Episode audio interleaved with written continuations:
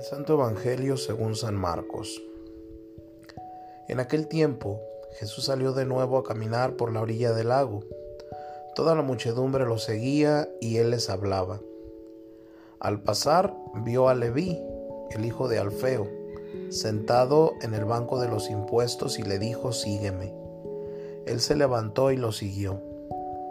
Mientras Jesús estaba en la mesa en casa de Leví, Muchos publicanos y pecadores se sentaron a la mesa junto con Jesús y sus discípulos, porque eran muchos los que lo seguían. Entonces unos escribas de la secta de los fariseos, viéndolo comer con los pecadores y publicanos, preguntaron a sus discípulos, ¿por qué su maestro come y bebe en compañía de publicanos y pecadores?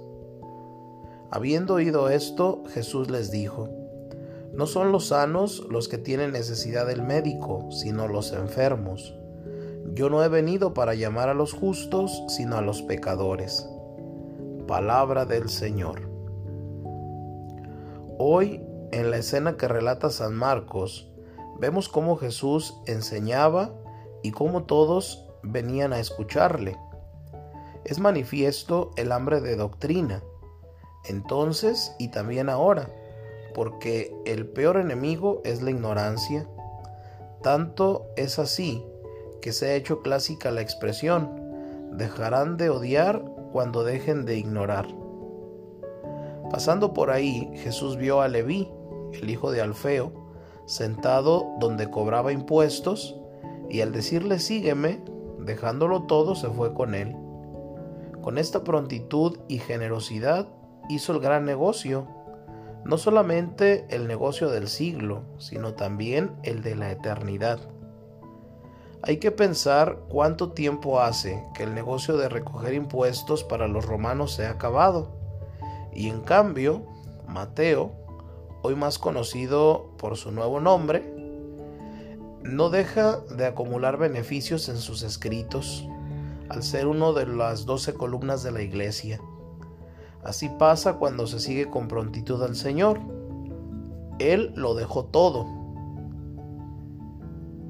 El que haya dejado casa, hermanos o hermanas, padre o madre, hijos o campo por mi nombre, recibirá el ciento por uno y gozará de la vida eterna.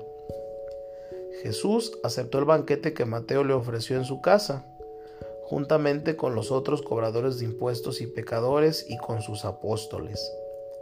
Los fariseos, como espectadores de los trabajos de los otros, hacen presente a los discípulos que su maestro come con gente que ellos tienen catalogados como pecadores. El Señor les oye y sale en defensa de una habitual manera. No he venido a llamar a los justos, sino a los pecadores. Toda la humanidad necesita al médico divino. Todos somos pecadores. Y como dirá San Pablo, todos han pecado y se han privado de la gloria de Dios. Respondamos con la misma prontitud con que María respondió siempre a su vocación de corredentora.